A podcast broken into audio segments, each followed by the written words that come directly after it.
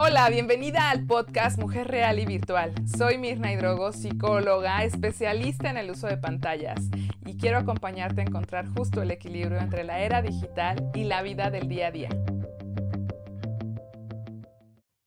Hola, bienvenida a este capítulo, este bello día. La verdad es que he tenido muchísimas, muchísimas eh, pues llamadas, mensajes y comunicaciones con esta comunidad que me encanta que me escribas.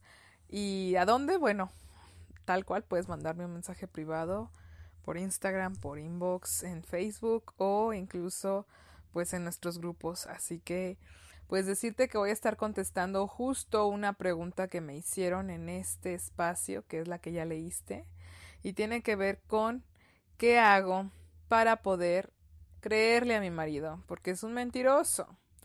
Y ya en este punto, cuando le llamamos mentiroso, estamos en un lugar sobre todo de juicio. Y es lo que quiero decirte el día de hoy. Hoy vamos a hablar de esto juntas, porque esto no es un monólogo y por eso me encantaría que también compartieras eh, una reseña, una opinión en Spotify y esto por qué? Porque así puedes ayudarme a que lleguen más personas a este lugar y que puedan tener estas estrategias y este lugar de, de conexión, que no hay nada que nos separe a través de la tecnología, podemos estar juntas como lo estamos ahora. Y esa pregunta me pareció muy interesante porque tal vez también la tengas tú. ¿Cómo vuelvo a confiar en mi marido? ¿Cómo vuelvo a creerle? Como si tal vez después de una infidelidad, después de algún tipo de pelea, discusión, engaño, pues se rompe toda confianza, se rompe todo vínculo. Comenzamos, y yo lo decía hace años, que no confiaba en él ni en mi sombra. Y aquí es en donde viene la respuesta a la pregunta. Cuando no puedo confiar en mi marido, cuando creo que solo me está mintiendo, cuando creo que solo me está engañando, cuando definitivamente estoy en un lugar también de desconexión, de dolor, ahí es en donde voy a poner mi energía y mi foco. Si quiero seguir ahí o voy a girar esa energía a mi poder, a mi seguridad, a sobre todo el amor que tienes hasta, hasta este momento definido tal vez hacia afuera, pero es hacia el amor interior, al amor que hay tanto a ti misma como a tus yo del pasado, que es tu niña, tu adolescente y que de esto sé que a veces suena un poco raro y lo repito porque es como de, ¿de quién me hablas? Pues sí, imagínate que tu esposo y tú están platicando y cada vez que él te dice algo, tú estás internamente. Ay, sí, claro, ¿quieres que te crea? Sí, otra vez me vas a decir lo mismo. O a veces ni siquiera solo en el interior, también en el exterior donde estamos eh, constantemente poniendo pues estas palabras de agresión en el discurso, ¿no? Como de no te creo, demuéstramelo, dame tu teléfono, enséñame tus conversaciones y todo eso está reflejando inseguridad. Una mujer segura, un hombre seguro, cualquier persona desde el lugar de la confianza plena y madura, adulta, no estaría vigilando a otro adulto, ¿cierto? Es como si me vas a llegar con una amiga y le vas a decir, a ver tu celular, enséñamelo.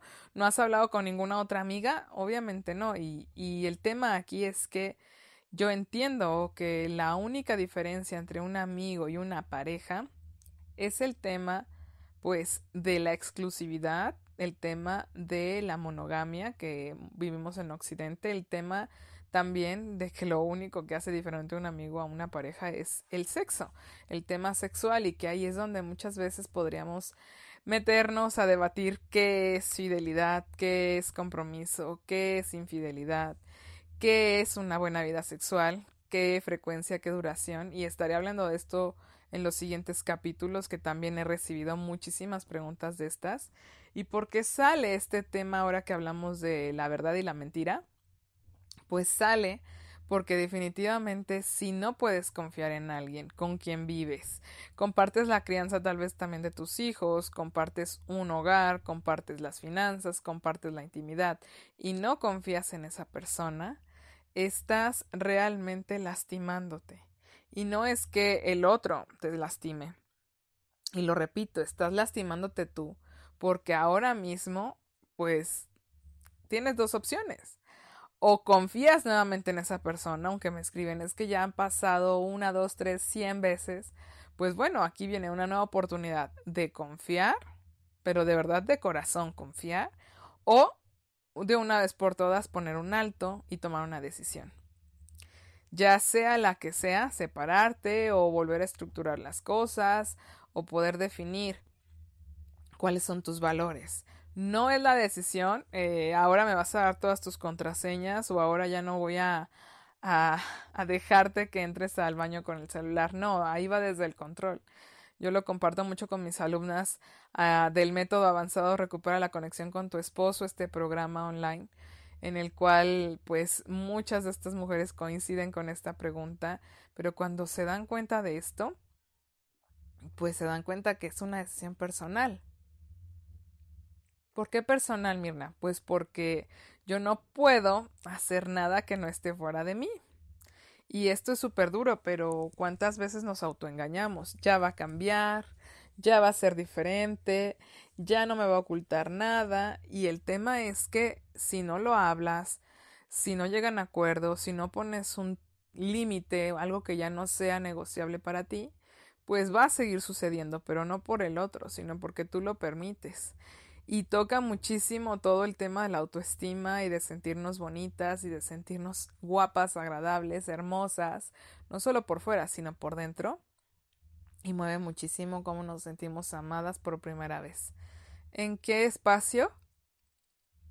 Pues en el espacio inicial, en el núcleo de nuestra familia de origen. Y por eso ahora te cuestiono, si te choca, te molesta, estás harta que tu esposo mienta, ¿qué tanto no te estás mintiendo tú al seguir en una relación así? Y que no tiene que ver porque no te muestre los mensajes, sino que tiene que ver con algo más. Y ese algo más es súper interesante profundizar en por qué cuando alguien me miente, yo me estoy mintiendo. Y lo repito, si alguien me miente y a mí me molesta, pero no le digo nada, estoy mintiéndome a mí misma.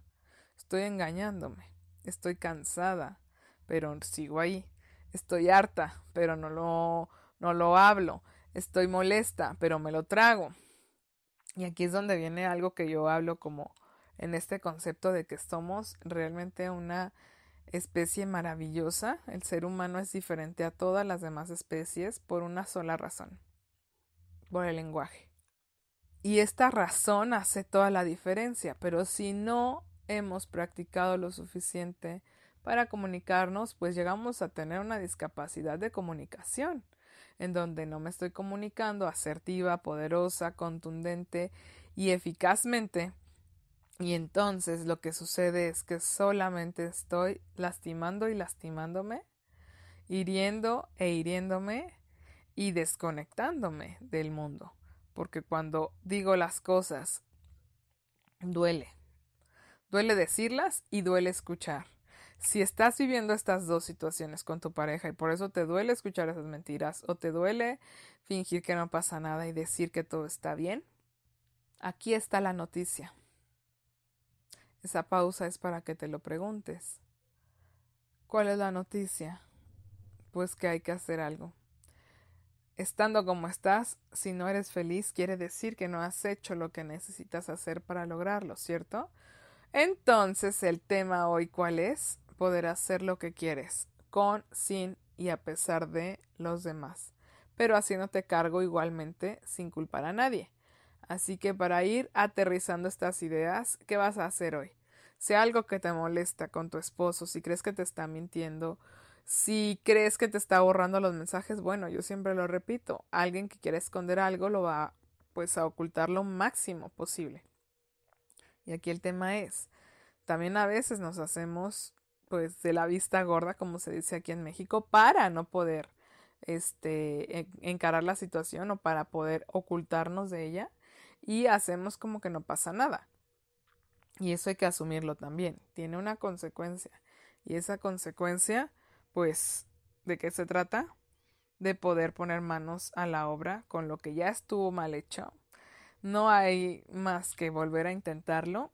O, si es ya no quiero, poderlo comunicar de forma respetuosa, amorosa y sincera, no desde otro lugar. Así que, pues cuéntame en tus comentarios de aquí, como te decía, me encantará puedas compartir este podcast.